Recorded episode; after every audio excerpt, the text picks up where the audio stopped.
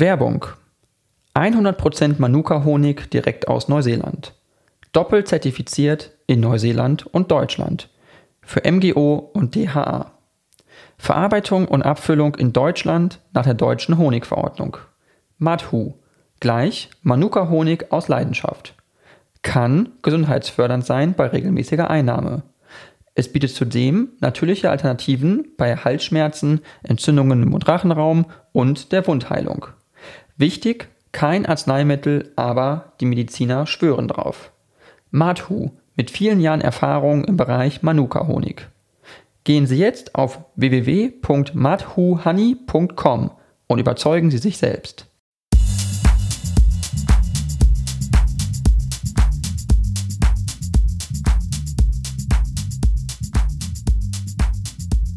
Ja, äh, dann äh, vielen, vielen Dank, ähm, Herr Lange, Nico Lange, dass Sie Zeit gefunden haben, äh, in meinen Podcast äh, zu kommen. Sie sind äh, Senior Fellow äh, bei der Münchner Sicherheitskonferenz. Ähm, Sie sind außerdem auch Senior Fellow bei der Transatlantic Defense and Security beim Center for European Policy Analysis in Washington, D.C.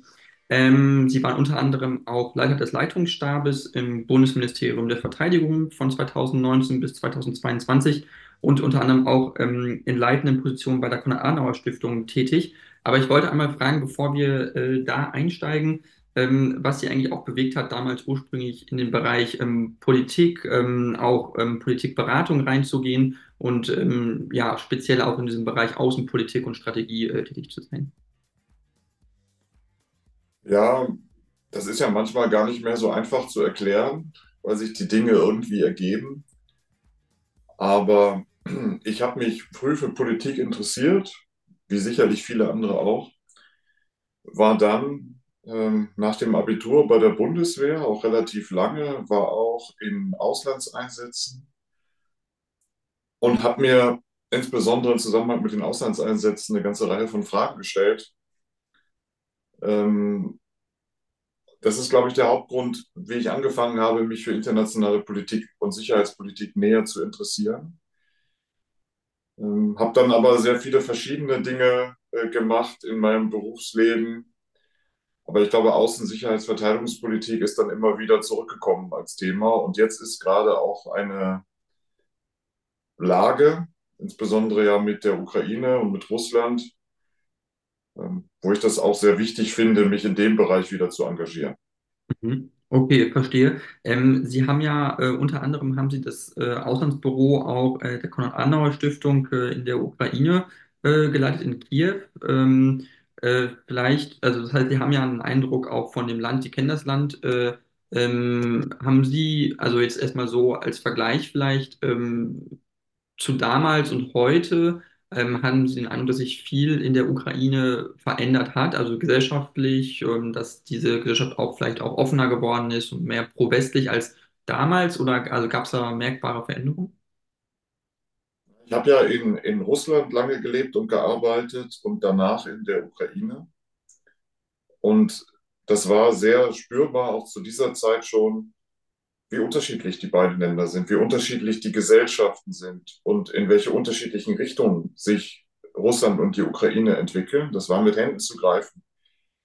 Ähm, was die Ukraine von heute anbetrifft und die Ukraine zwischen 2006 und 2012, als ich da gearbeitet habe, merkt man schon, dass durch die Euromaidan-Revolution 2013, 2014 eine neue Generation in die Politik gekommen ist, die die Dinge anders anfassen, die ganz anders an die Dinge rangehen. Es gibt in der ukrainischen Politik und Zivilgesellschaft jetzt auch sehr viele jüngere Leute, die eine Ausbildung im Ausland gemacht haben oder die lange Zeit irgendwo anders gelebt haben, in die Ukraine zurückgekommen sind. Das hat die politische Kultur verändert.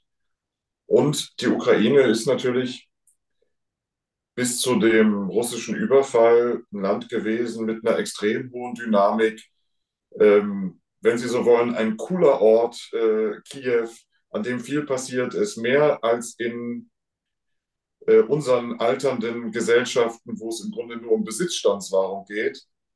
Ähm, und ich glaube, dass die Ukraine nach diesem Krieg auch wieder das Potenzial hat, zu einem dynamischen, lebendigen, äh, modernen Ort zu werden. Mhm. Das war die Entwicklung auf der sie sich befand, bevor Russland äh, sie überfallen hat. Vielleicht hat Russland die Ukraine auch gerade deswegen überfallen, äh, um zu verhindern, dass die Ukraine eben ein erfolgreiches, modernes Land ist. Okay, also hatten Sie auch den Eindruck, oder äh, das schließe ich ein bisschen daraus, dass also die, die Gesellschaft als solche vielleicht moderner aufgestellt war als in, im Vergleich zu Russland, also dass da zumindest mehr, mehr ähm, ja, noch Willen und äh, ja, also Interesse sozusagen, also an der Weiterentwicklung war, dass es da vielleicht nicht so genau im Vergleich zu Russland doch besser war? Ja, das Freiheitsstreben der Ukrainer, das kann man, glaube ich, lange zu, historisch zurückverfolgen. Das war immer der Unterschied zwischen Ukrainern und Russen. Ukrainer wollen frei sein und selbst über sich bestimmen und die Russen sind schon sehr staatshörig und wollen im Grunde, dass jemand über sie herrscht. Das ist historisch auch zu erklären, dass es diesen Unterschied gibt. In den 2000er Jahren und jetzt bis heute, so in den letzten äh, 20, 25 Jahren, hat sich in der ukrainischen Zivilgesellschaft ganz klar der Wille entwickelt, man will zu den EU-Europäern dazugehören. Man will sich in diese Richtung entwickeln. Und das ist ja der, die Grundkonstellation für den Konflikt.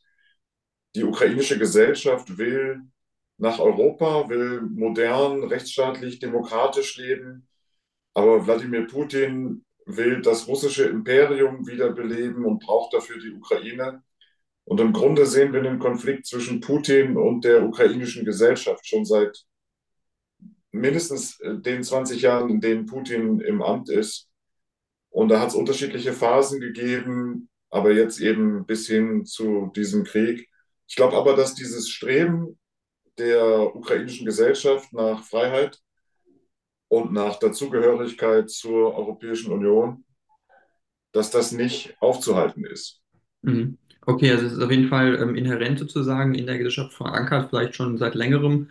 Ähm, das ist ja auch irgendwo natürlich auch die EU ähm, hat ja auch relativ offen gesagt, dass die Ukraine ja auch äh, in die EU aufgenommen werden soll. Also es sind ja auch Beitrittsverhandlungen äh, soweit jetzt äh, zugelassen worden und ähm, da gibt es natürlich auch viele oder also jetzt so Stimmen von anderen Ländern, unter anderem von Ungarn, die sagen, das geht ja gar nicht äh, dass man jetzt die Ukraine so schnell Beitrittsverhandlungen da äh, zulässt, während andere äh, Staaten irgendwo im, im Südosteuropa, auf dem Balkan, seit Jahren sozusagen eigentlich auf so einen Beitrittsprozess warten und nicht zugelassen werden. Natürlich ist in der Ukraine auch ein, ein, ein Krieg, das Land ist angegriffen worden von Russland, deswegen ist das eine andere Sache. Aber sind Sie der Meinung, dass das Land weiter ist als Länder in Südosteuropa zum Beispiel, also zum Beispiel Albanien oder ähm, ja, ähm, Montenegro in die EU äh, einzutreten? Ja, erstmal würde ich in Frage stellen, ob man so überhaupt argumentieren muss. Ich glaube, man muss schon jedes Land einzeln betrachten.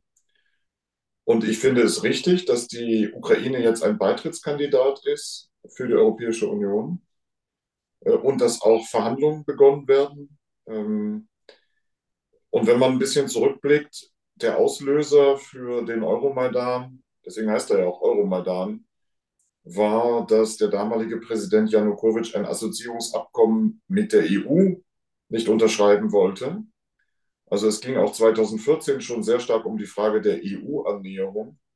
Und damals, finde ich, haben wir Europäer die Ukrainer im Stich gelassen äh, bei der völkerrechtswidrigen Annexion der Krim und dann bei der russischen Einmischung im Donbass. Und ich finde es gut, dass wir die Ukrainer jetzt nicht im Stich lassen. Das sollten wir auch nicht tun. Deswegen ist diese Beitrittsperspektive richtig. Und das Verfahren ist doch fair. Also es gibt klare Kriterien, wann man der EU beitreten kann. Und jetzt hat die Ukraine die Chance, sich mit ihren äh, innerstaatlichen Organisationen, mit der Rechtsstaatlichkeit, mit den Regeln für die Wirtschaft, diesen Standards der EU anzupassen. Und wenn die das schaffen, können die aufgenommen werden. Das gilt für andere auch. Entweder erfüllt man die Kriterien oder nicht. Das finde ich fair. Aber dass die Ukraine diese Chance hat, finde ich richtig. Und das ist jetzt unabhängig von der Frage, ob auch andere diese Chance kriegen. Aber ich glaube, da muss man wirklich jeden Fall einzeln angucken. Zumindest sollte man nicht den westlichen Balkan und die Ukraine gegeneinander ausspielen. Das halte ich nicht für klug. Mhm. Okay, verstehe. Auf jeden Fall sollte man das sozusagen einzeln betrachten. Die, Ukraine ist natürlich ein Land, was auch viel, viel größer ist, hat ja auch eine ganz andere ähm, äh, geografische und auch wirtschaftliche Struktur teilweise als diese Länder. Ähm, deswegen definitiv äh, bin ich da ähm, auf jeden Fall Ihrer wir müssen ja auch nicht, wir Ähm, wir müssen ja auch nicht so tun, als wäre EU-Beitritt von einem Land, äh, dass wir diesem Land irgendeinen Gefallen tun. Also manche in Deutschland reden ja so, so gönnerhaft, ah, können wir die aufnehmen, ähm, als wenn wir da irgendwie gönnerhaft jemandem Gefallen tun. Deutschland hat von den EU-Erweiterungen sehr stark profitiert. Wir sind darauf angewiesen, dass wir mit anderen Staaten nach gemeinsamen Regeln handeln, dass wir unsere Produkte da verkaufen können, dass wir da investieren können. Davon leben wir in Deutschland. Also wir haben ein Interesse daran, dass die EU sich erweitert. Ähm, Ich finde, das muss man ganz nüchtern angucken und nicht immer nur so tun, als würden wir irgendwie irgendwem was gönnen oder Geschenke verteilen. Das ist die falsche Perspektive.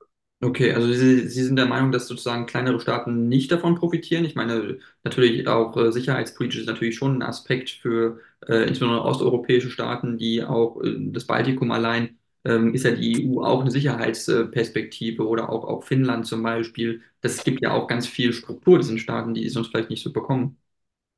Ja, da- das ist so. Ich glaube auch, dass auch Finnland oder ähm, Estland oder Polen ein Interesse daran hat, dass die Ukraine Mitglied der EU wird. Aber ich bin ja Deutscher. Wir sprechen hier in einem deutschen Podcast. Und ich finde es wichtig zu sagen, dass es im deutschen Interesse liegt. Mhm. Weil vielfach so getan wird in der deutschen Debatte, als sei das alles irgendwie Gönnerhaftigkeit und guter Wille. Aber wir können ja schon auch ganz nüchtern darauf gucken, woran haben wir ein Interesse. Und wir haben an der EU-Mitgliedschaft und ich finde auch an der NATO-Mitgliedschaft der Ukraine Interesse. Ist besser für uns, wenn diese Dinge passieren. Mhm. Okay, verstehe. Das heißt, ähm, Sie sagen, das ist auf jeden Fall eine, äh, ja, geht von Deutschland aus irgendwo, also es ist eine Interessengemeinschaft natürlich. Ähm, jetzt einmal kurz, also das können wir auch noch weiter vertiefen, weil ich glaube, dass äh, die EU ist ja nicht, also für viele Länder ist ja die EU also natürlich ein wichtiger Binnenmarkt einfach auch und eine wichtige wirtschaftliche Perspektive. Ähm, aber gleichzeitig hat ja die EU auch wahnsinnig große politische Errungenschaften. Das Europäische Parlament was es so einzigartig ist auf der Welt. Es gibt es nirgendwo anders zwischen anderen Staaten. Ähm, und die Kompetenzen der EU werden ja schon, sind ja historisch gesehen schon sukzessive immer mehr geworden. Also an sich ist es ja schon ein Erfolgsprojekt, was man, wo man sagen kann, das hat auch eine politische Komponente, die schon auch innovativ ist irgendwo, was, was es so vorher noch nicht gegeben hat. Also, dass es rein nur machtgetrieben ist oder nur Wirtschaftsinteressen. Es gibt ja auch eine, eine politische Innovation sozusagen, die eine Art Staatenverbund vielleicht auch in Zukunft äh, möglich macht, oder? Ja, Sie haben recht. Ähm, die Interessen gehen über das Wirtschaftliche hinaus. Ähm, und wir sind da, glaube ich, gar nicht selbstbewusst genug. Die EU ist ein Erfolgsmodell und die europäische Einigung äh, ist ein Erfolg. Das ist gut für uns, ist gut für alle in Europa. Und man würde sich wünschen, gerade jetzt im Jahr, wo es Wahlen zum Europäischen Parlament geben wird und wo die Europäische Union sich neu aufstellt, dass wir da ein bisschen selbstbewusster mit uns selbst und mit der EU umgehen. Man hat ja den Eindruck, gerade alle sind so ein bisschen äh, ängstlich und, und vorsichtig. Aber wir können da, glaube ich, schon stolz drauf sein und ähm, deswegen auch stolz und selbstbewusst das Thema Erweiterung angehen und nicht so ängstlich äh, immer äh, sozusagen das Thema Erweiterung oder auch das Thema Modernisierung der Europäischen Union vor uns herschieben, kann man selbstbewusst angehen. Das ist ein Erfolgsmodell und ich glaube, gibt gute Chancen, dieses Erfolgsmodell weiterzuführen. Mhm. Okay, ähm, ich würde jetzt ganz gerne noch, ähm, das war also ein ganz wichtiger Punkt, aber nochmal kurz auf die Ukraine eingehen. Das äh, hatte ich jetzt eben kurz äh, unterschlagen, den Punkt, aber da gibt es jetzt auch äh, neue Entwicklungen, also äh, bezüglich des russischen äh, Angriffskriegs, äh, der ja nach wie vor ja, im Osten der Ukraine sozusagen sich konzentriert. Ähm, darüber berichten Sie ja auch zum Beispiel auch ganz intensiv und ähm, schreiben auch Artikel darüber. Und ähm, jetzt gibt es eine neue Entwicklung, worauf festgestellt wurde, dass Nordkorea wohl äh, die Russen mit äh, ja, äh, Raketen beliefert und diese sozusagen auf die Ukraine gefeuert werden. Ähm, zeigt das so ein bisschen, dass Russland auch gar nicht mehr so angriffsfähig ist eigentlich, wenn es schon Raketen aus Nordkorea beziehen muss? Also das ist kein Zeichen der Stärke, wenn Russland bei Nordkorea und bei Iran betteln muss um Munition und um Waffen. Das ist ähm, auch fraglich, was diese, ballistischen Raketen aus Nordkorea. Das ist ja ein Nachbau von dem russischen Modell, äh, was die eigentlich bringen. Andererseits ist es natürlich schlecht, dass jetzt Russland, äh, wenn es keine eigenen Raketen mehr hat, auf solche Dinge zurückgreifen kann.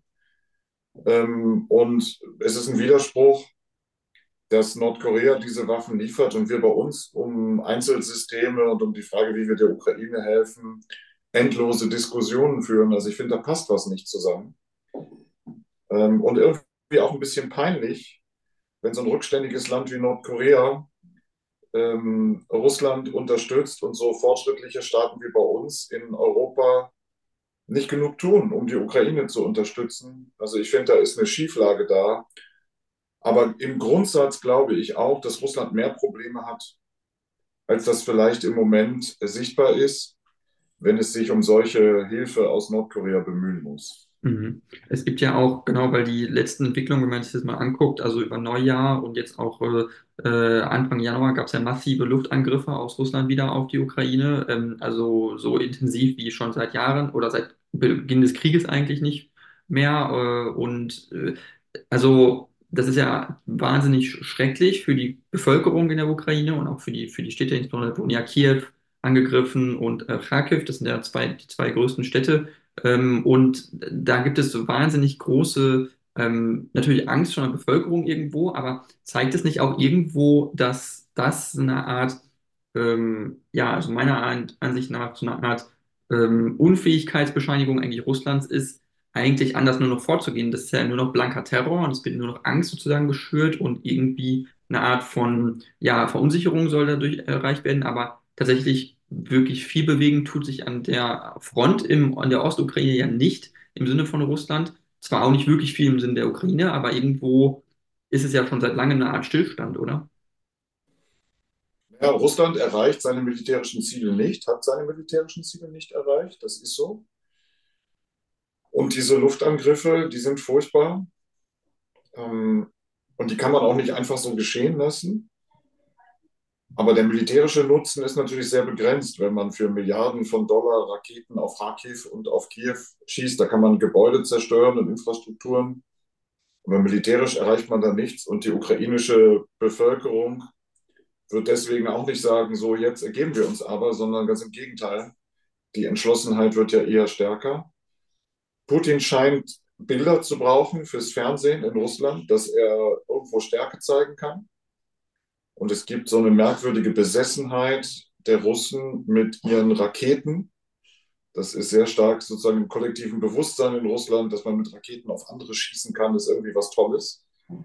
Ähm, die Frage ist, was bedeutet das langfristig? Weil diese Raketen kann die Ukraine ja zum großen Teil abwehren, weil sie Luftverteidigungssysteme hat, die unter anderem auch von uns geliefert werden. Da muss man aber natürlich ständig Munition nachliefern, damit das weiter funktioniert. Das wäre ein Problem, wenn das irgendwann nicht mehr funktionieren würde. Ähm, die Entwicklung an der Front ist so, dass Russland trotz großer Anstrengungen nur sehr gering vorankommt im Osten und dass gleichzeitig ja die Ukraine ähm, die Krim immer mehr unter Druck setzt, immer wieder, auch die letzten Nächte wieder mit Drohnen. Da verändert sich vielleicht an dem Verlauf der Frontlinien nicht viel, aber es passiert doch es passiert doch einiges.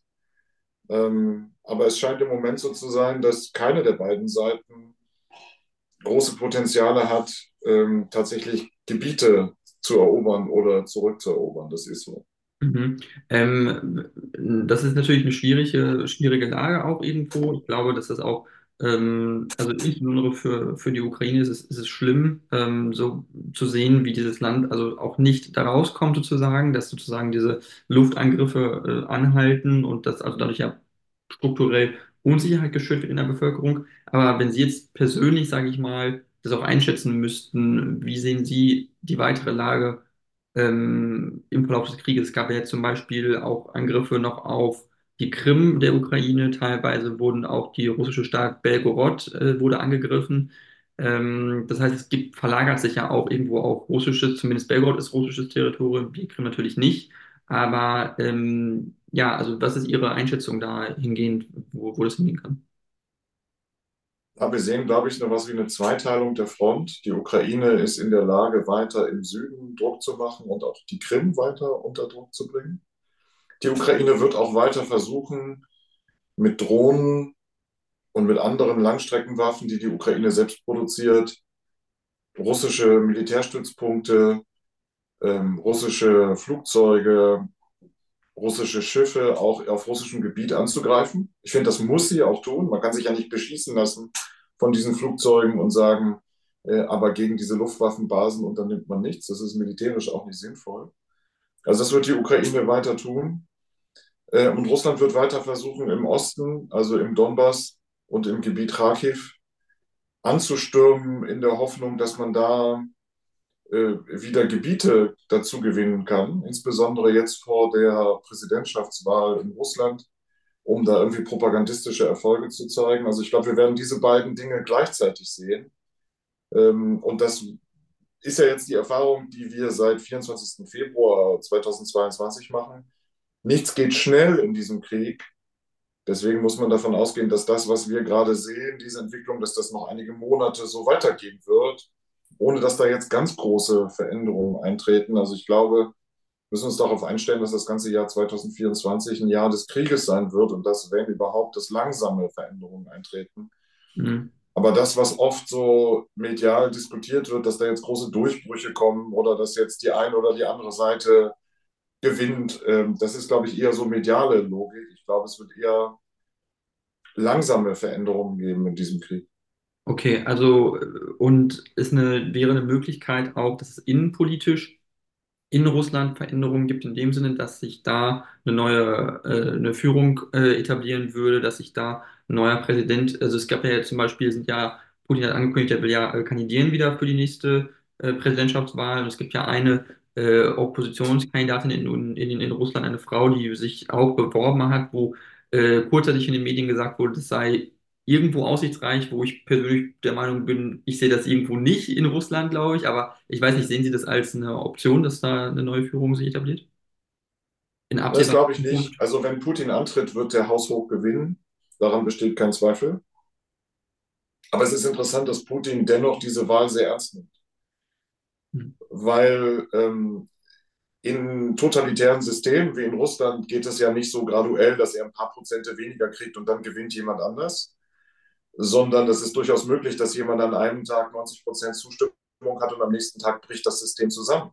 Das haben wir in anderen ähm, autoritären Systemen, übrigens inklusive in der DDR, auch so gesehen, dass das ganz stabil aussieht äh, und dann plötzlich zusammenbricht. Putin scheint das sehr ernst zu nehmen. Ähm, und ähm, es gibt das, was man sehen kann, geringeres Interesse der Russen an den staatlichen Medien, geringeres Interesse am Krieg, wenig Unterstützung für den Krieg. Ähm, man kann nicht so genau sagen, was, wie sich das innenpolitisch auswirken wird, aber es ist jedenfalls nicht so, ähm, dass das alles ganz easy und einfach wird für Wladimir Putin in diesem Jahr. Die ähm, Proteste, die es in Russland gegeben hat, die letzten großen Proteste gab es nach einer Parlamentswahl. Das hat Putin auch noch in schlechter Erinnerung. Also da gab es sehr starke Proteste gegen das System. Seitdem gab es das nicht mehr so stark. Also ich glaube schon, äh, dass rund um diese Wahl sich auch Unzufriedenheit breit machen könnte. Und man darf nicht vergessen, viele russische Eliten, die mit Putin sozusagen den Deal hatten über viele Jahre, die finden, dass dieser Deal nicht mehr funktioniert. Also es fließt nicht mehr genug Geld, man kommt an Putin nicht mehr ran. Die Perspektive ist auch ein langer Krieg, wo Putin im Grunde alles in diesen Krieg steckt. Ähm, und das ist nicht so, dass da jeder total begeistert ist, zumal der Krieg ja keine Erfolge keine Erfolge bringt. Ähm, wir sollten jetzt nicht ähm, davon ausgehen, dass da was Großes passiert, aber ich finde es zumindest interessant, dass Putin besorgter zu sein scheint als manche bei uns, die sagen, oh, das ist alles gelaufen und da passiert gar nichts. Hm, okay, also er hat innerlich äh, schon mehr Sorgen vermutlich, als man das so denkt und äh, ist sich seiner Macht vielleicht gar nicht so sicher. Also wenn jede kleine Demonstration von ein paar Omas, die gegen schlechte Wasserleitungen demonstrieren, sofort mit massivem Polizeiaufgebot Aufgebot, äh, niedergemacht wird, ist das ja eher ein Zeichen der Nervosität. Ja, wenn man jeden verhaften muss, der nur mit einem weißen Blatt Papier demonstriert, das ist ja kein Zeichen von Stärke oder von einem konsolidierten System. Das ist ja eher ein Zeichen dafür, dass man Angst hat, dass jeder kleine Protest zu etwas Größerem werden könnte. Mhm. Ähm, und das ist ja so, dass, dass Putin, ähm, er wirkt auf mich nicht so, als wäre das für ihn alles äh, schon gelaufen und er würde sich da überhaupt keine Gedanken drüber machen. Mhm. Okay, aber ähm, ich glaube, was ja auch bemerkenswert ist, ähm, was auch die Gesellschaft angeht, was Sie angesprochen hatten, mit äh, will die Gesellschaft auch irgendjemand anderen oder ist die Gesellschaft sozusagen so stabil? Ähm, ich habe den Eindruck, sie ist ja schon relativ stabil. Also man hat ja, zumindest die Medien hatten den Eindruck, dass sobald der Krieg weiterläuft und mehr russische Soldaten äh, in der Ukraine eingesetzt werden, mehr russische Soldaten auch fallen, dass dann auch mehr Familien in Russland betroffen sind und dadurch die Unruhe und der Unmut viel, viel größer wird äh, gegen den Präsidenten. Und das ist aber nicht der Fall gewesen, zumindest nicht so in dem Maße, obwohl ja schon wahnsinnig viele russische Soldaten wohl vermutlich gefallen sind in diesem Krieg und also ein unheimlicher äh, Blutzoll da schon gelaufen ist. Aber was ist da, also es scheint eine wahnsinnige, ja, also kein wirkliches Revolutionsbedürfnis zu geben aktuell in der Bevölkerung, oder? Ja, das ist schwierig aus unserer Perspektive zu beurteilen. Hm. Ähm, insbesondere, ähm, wenn man keine Erfahrung hat, wie das ist, in einem autoritären System oder in einer Diktatur zu leben. Ich muss sagen, ich kann jeden verstehen, der in Russland gerade den Kopf unten hält. Ja, da, wenn sie eingesperrt werden, weil sie ein weißes Blatt Papier in der Hand haben, wenn sie ins Gefängnis kommen, weil die Tochter ein Bild gegen den Krieg gemalt hat, wenn alle Oppositionspolitiker der letzten 20 Jahre entweder tot sind oder im Gefängnis oder außerhalb des Landes, wem wollen Sie es dann verübeln, dass er sich nicht traut, etwas zu sagen oder zu demonstrieren? Es haben ja Leute demonstriert, als der Krieg begann, und die sind systematisch von der Polizei und vom Geheimdienst eingesammelt worden, eingesperrt worden. Ähm, der letzte Oppositionspolitiker, Wladimir Karamursa, ist gerade mit irgendwelchen konstruierten Vorwürfen zu 20 Jahren Lagerhaft verurteilt worden. Also unter diesen Umständen von hier aus zu sagen, oh, warum demonstrieren denn die Russen nicht? Mhm.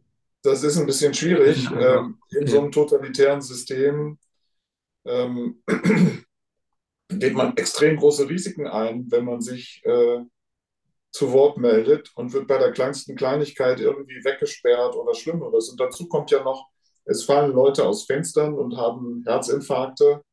Es werden Leute zusammengeschlagen und einfach umgebracht. Also in dieser Atmosphäre ist es, glaube ich, ganz schwer, äh, um Unzufriedenheit äh, zum Ausdruck zu bringen. Die Frage ist, was passiert, wenn irgendwo mal Ventil geöffnet wird, äh, schließen sich dann Leute an. Und das ist das, was ich meine. Das kennen wir aus anderen autoritären äh, Systemen auch. Das sieht alles stabil aus und dann plötzlich von einem Tag auf den anderen ist alles anders. Mhm. Und das ist, glaube ich, etwas, wovor Wladimir Putin Angst hat, weil er auch in Dresden, als er hier war und für den KGB gearbeitet hat, das selbst miterlebt hat, wie das war in der DDR. Und das ist, glaube ich, der Grund, warum er so hart die Zügel anzieht und gegen jede kleinste Protestbewegung vorgeht, weil er weiß, dass ganz schnell äh, die Stimmung äh, kippen kann. Mhm. Aber nochmal, ich würde niemanden verurteilen oder würde jetzt nicht negativ, zu negativ über die russische Gesellschaft sprechen, wenn sich im Moment die Leute, die vielleicht was gegen diesen Krieg haben, nicht trauen, äh, was zu sagen. Ähm, das ist wirklich extrem brutal, wie dort gegen die eigenen Leute vorgegangen wird. Mhm, auf jeden Fall. Also das ist, äh, man kann schon sehen, dass äh, die Bevölkerung auch leidet ja auch extrem am meisten. Die russische Bevölkerung ist ja der größte Verlierer des Systems eigentlich. Natürlich sind die Ukraine, ist die Ukraine aktuell sehr, sehr betroffen, einfach durch den Angriffskrieg und äh, extrem leidtragend, aber die russische Bevölkerung ja genauso und ähm, auch Sanktionen zum Beispiel, die, äh, wo gesagt wurde, die würden nichts bringen. Da ist man ja wohl mittlerweile so ein bisschen anderer Meinung, dass da schon ein bisschen Wirkung wohl zu erkennbar ist, zumindest langsam und langfristig irgendwie. Ähm, und das ist ja schon ein ganz gutes Zeichen. Ähm, ich wollte jetzt aber noch mal äh, ganz gerne noch ein weiteres Thema äh, eingehen, ähm, das jetzt nicht mit der, äh, direkt mit der Ukraine zu tun hat, sondern eigentlich mit den äh, kommenden Präsidentschaftswahlen in den USA, äh, die äh, dieses Jahr stattfinden. Und äh, da äh, zeichnet sich ja auch stark ab, dass äh, Donald Trump, der ehemalige US-Präsident, vielleicht wiedergewählt werden könnte. Also was ist da so Ihre Einschätzung? Wie sehen Sie diese Entwicklung ähm, im Vergleich zu, oder wie gut stehen die Chancen von dem amtierenden Präsidenten Joe Biden,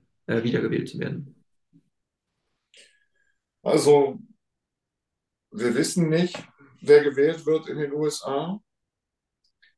Ähm, das war beim letzten Mal schon knapp. Man kann wohl davon ausgehen, dass das wieder knapp wird. Man muss sich auf alles einstellen und sich nicht nur Sorgen machen, sondern konkret handeln. Aber mal gleichzeitig jetzt so zu tun, als sei Trump schon gewählt, weil es knapp werden könnte, finde ich auch falsch. Ähm, das wird ja so ein bisschen wie so ein Gespenst überall jetzt hingemalt. Oh Gott, oh Gott, Trump kommt zurück. Ja, kann sein. Kann auch sein, dass er nicht gewählt wird, dass Biden wieder gewählt wird. Kann auch sein, dass keiner von den beiden überhaupt an der Präsidentschaftswahl am Ende teilnimmt, weil ja noch nicht mal die Vorwahlen äh, gelaufen sind. Ähm, die Frage ist für mich nicht so sehr, jetzt darüber zu spekulieren, wer da gewinnt. Das entscheiden die Amerikaner und wir müssen am Ende mit jedem Ergebnis leben. Die Frage ist eher, was machen wir eigentlich, um uns vorzubereiten? Und ähm, da sind wir schnell beim Thema Sicherheit und Verteidigung. Was können wir eigentlich als Europäer in der NATO mehr tun? Ich finde zum Beispiel eine Brigade in Litauen zu stationieren, eine deutsche, finde ich richtig. Äh, sich nicht nur auf die Amerikaner zu verlassen, sondern selbst als Europäer was zu machen. Aber da hängen eben ganz viele Fragen dran, äh, wie wir selbst für unsere eigene Sicherheit sorgen können. Und da jetzt mehr zu machen, um auf alles vorbereitet zu sein, das halte ich für das Wichtige halte ich auf jeden Fall für besser, als immer nur so Gespenster äh, an die Wand zu malen. Mhm. Okay, das heißt, auf jeden Fall sollte man nicht zu viel Sorge haben oder zu viel Angst. Man weiß natürlich nicht, wie es sich entwickelt. Ähm, dennoch muss man natürlich jetzt noch sagen, äh, gibt es, äh, ähm, es gibt noch äh, Möglichkeiten. Natürlich, ähm, natürlich äh, ist es noch lange hin. Ähm, und die, äh, das Alter des US-Präsidenten des jetzigen spielt natürlich auch noch eine Rolle. Das Alter spielt eine Rolle, obwohl die ja beide alt sind, ne? Muss genau. Genau, richtig. Und äh, deswegen da auch gab es ja auch jetzt diese, äh, diese Überleitung auch äh, zu den äh, zu dem jetzigen äh, Thema. Also sollte das eine, eine, eine, eine, Rolle spielen. Also Joe Biden ist ja der älteste US-Präsident, wenn er nochmal wiedergewählt wird, äh, ist er dann halt nochmal älter, aber Grundsätzlich ist ja die Bilanz von äh, Joe Biden an sich gar nicht so schlecht, wenn man sich jetzt mal anguckt, was sozusagen die ganze Politik angeht äh, mit den Europäern. Also es ist ja wesentlich besser geworden, die Beziehungen. Äh, die Ukraine wird konsequent unterstützt. Die Wirtschaft in den USA läuft seit der Corona-Pandemie eigentlich sehr gut. Ähm, es gab ja auch den Inflation Reduction Act, der ähm, extrem geholfen hat, auch äh, Investitionen anzuziehen. Ähm, natürlich auch Wettbewerb zu Europa irgendwo ähm, hergestellt, aber Joe Biden versucht auch die Beziehungen mit China äh, zu verbessern, mit Xi Jinping, der da war. Ähm, also er hat überhaupt gar kein Porzellan so zertreten, wie das Donald Trump getan hat äh, in vier Jahren Präsidentschaft. Also welches Interesse hätten denn die Amerikaner überhaupt, jemanden wie Trump wiederzuwählen? Oder woher kommt diese starke Unterstützung, die, die ja noch da zu sein scheint für Trump? Ja, wenn man objektiv sagt, dass die Bilanz. Es ist gar nicht so einfach, da eine, eine, eine kurze so Antwort drauf zu geben, aber man muss bei all dem bedenken, das Wahlsystem der USA ist ein Wahlsystem, in dem man nur die Option zwischen zwei Parteien hat.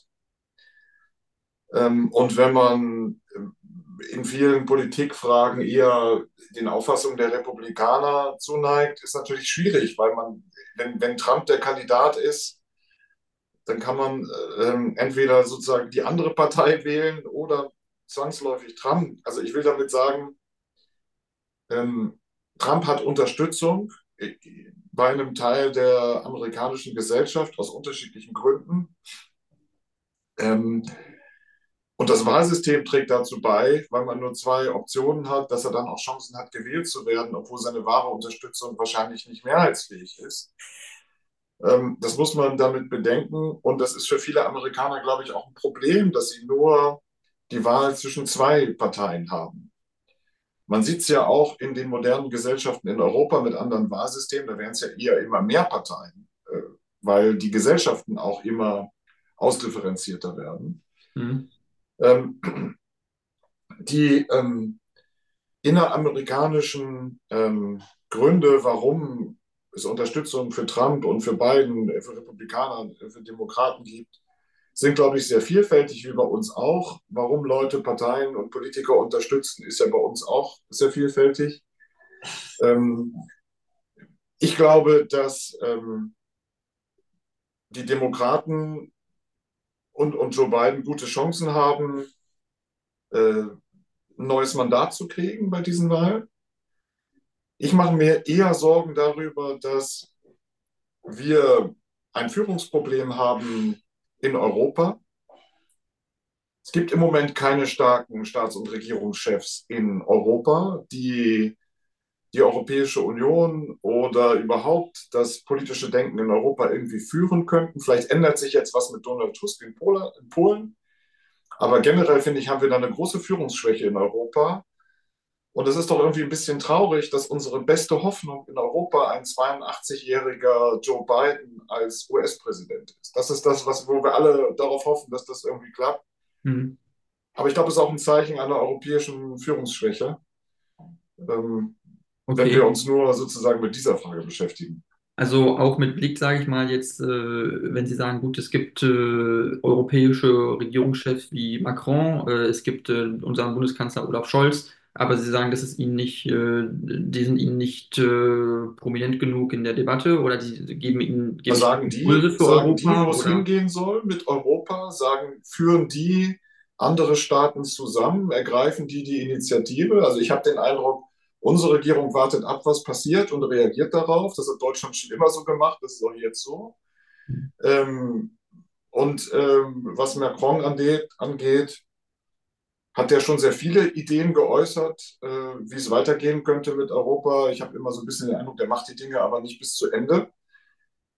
Und wenn man sich dann umguckt, ähm, sind es manchmal Vertreter aus kleineren Staaten, die sehr klare äh, Punkte machen und die äh, versuchen etwas auf den Tisch zu legen dafür, wie es mit Europa weitergehen kann. Aber insgesamt glaube ich schon, dass es da ein, Führungsproblem gibt.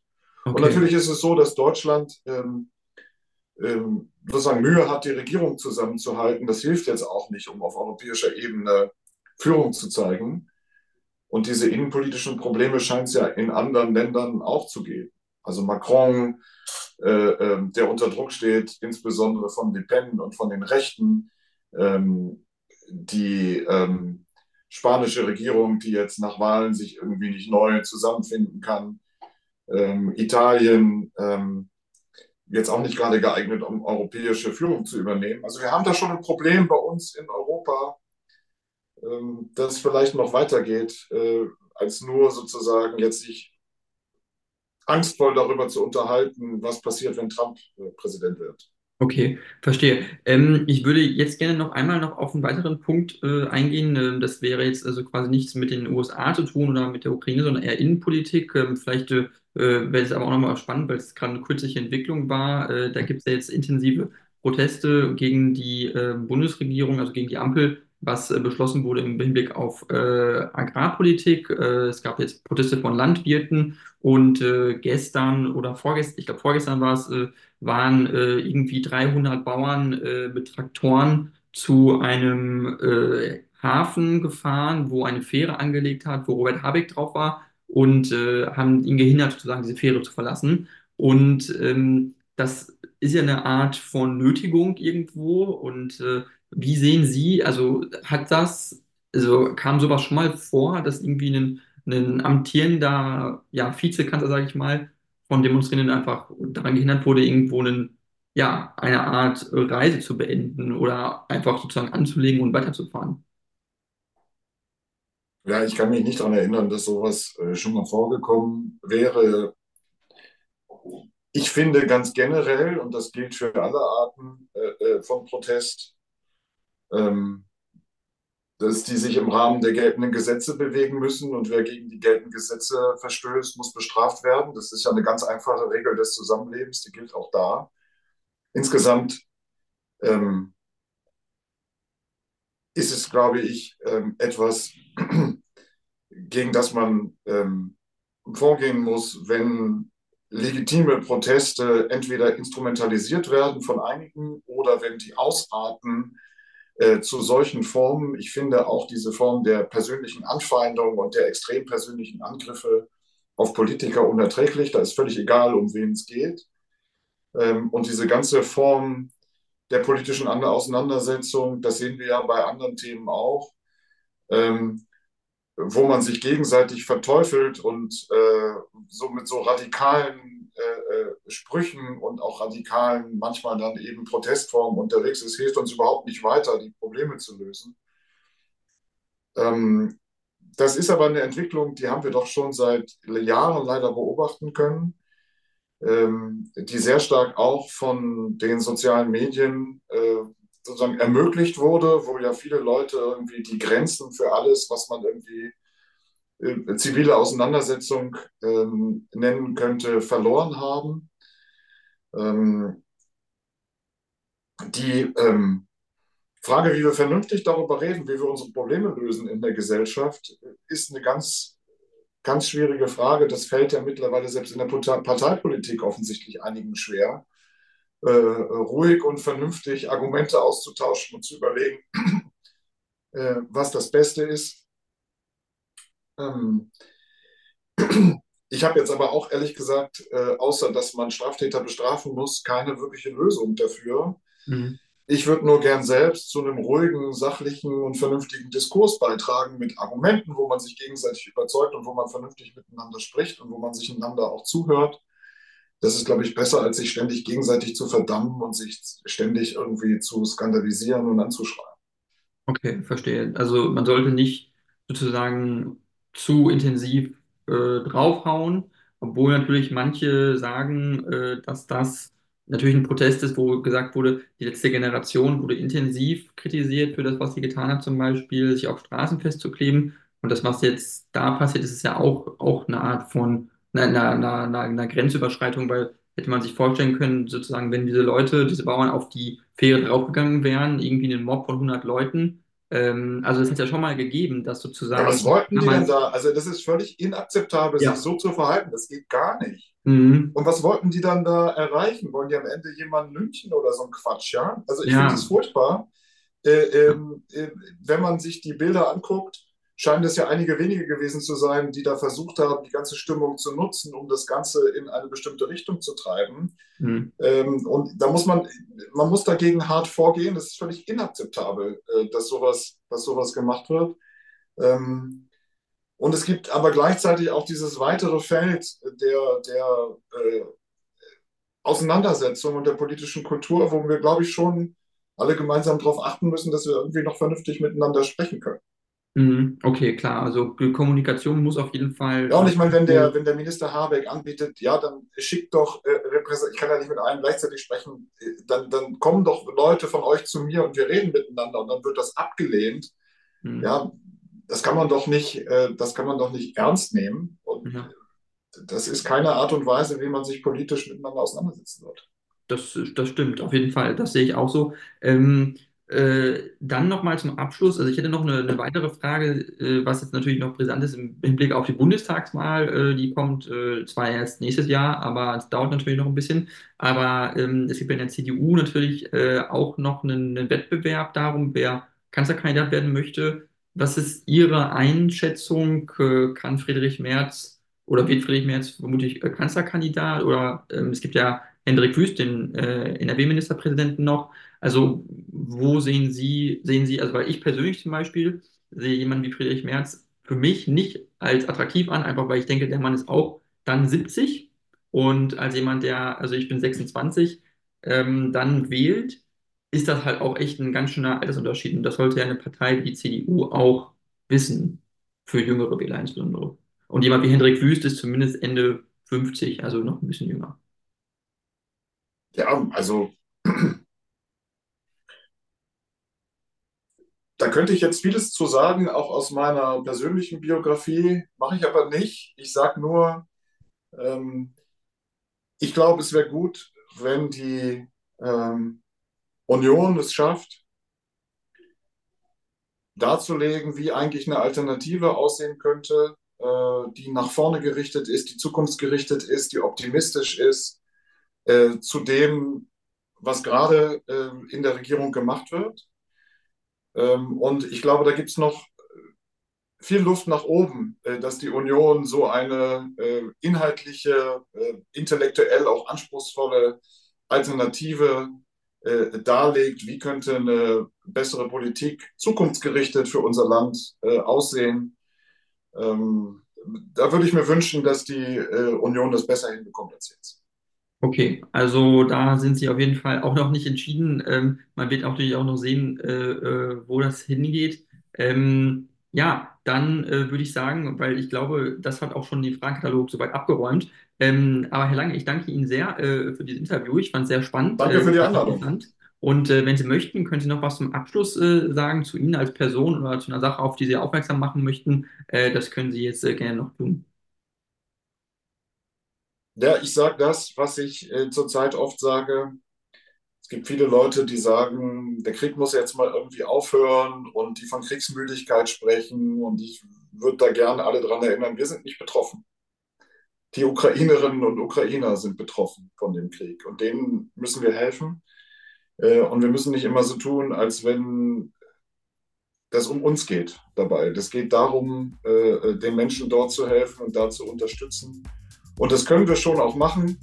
Äh, das können wir auch noch mehr machen, als wir das äh, zurzeit tun. Und das ist etwas, auf das es im Jahr 2024 vielleicht noch mehr ankommt als in den letzten beiden Jahren. Super, dann vielen, vielen Dank und vielleicht bis zum nächsten Mal.